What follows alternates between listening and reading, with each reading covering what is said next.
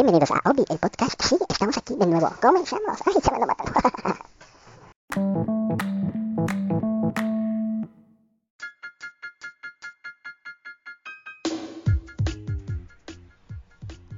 En la noche que me envuelve negra como un pozo insondable, le doy gracias a los dioses que pudieran existir por mi alma inconquistable. En las garras de las circunstancias, no he gemido ni he llorado. Bajo los golpes del destino, mi cabeza ensangrentada jamás se ha postrado. Más allá de este lugar de ira y llantos, acecha la oscuridad con su horror. Y sin embargo, la amenaza de los años me halla y me hallará sin temor. No importa cuán estrecho sea el camino, ni cuántos castigos lleve a mi espalda. Soy el amo de mi destino y soy el capitán de mi alma. Invictus es un poema breve escrito por el poeta inglés William Ernest Haley en 1875. Fue publicado por primera vez en 1888 en su libro de poemas, donde se hallará el cuarto de una serie titulada Vida y Muerte. No tenía título originalmente.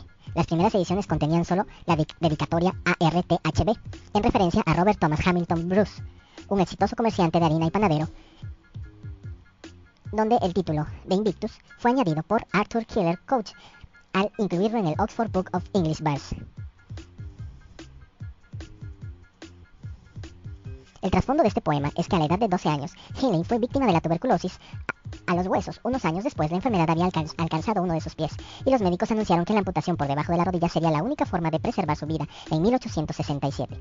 Había logrado pasar con éxito el examen de entrada de la Universidad de Oxford en 1875. Escribió un poema desde una cama de hospital a pesar de sus problemas de salud. Vivió su vida de una forma activa hasta su muerte a los 53 años. Su amigo, Robert Louis Stevenson, bajó en él un personaje del capitán Long John Silver, de la Isla del Tesoro.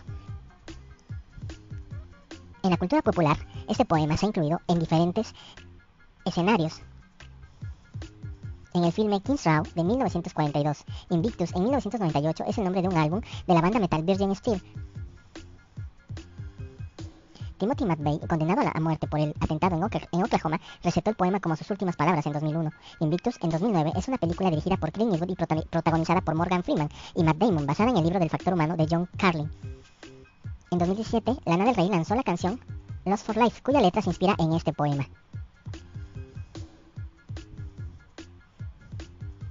Invictus. Poesía lírica y verso. Fuente, Wikipedia, México.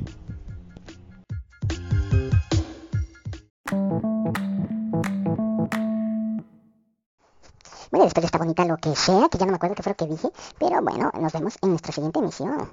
Aquí mismo, en este canal. ¿Cómo se llama el canal? Aquí nos vemos.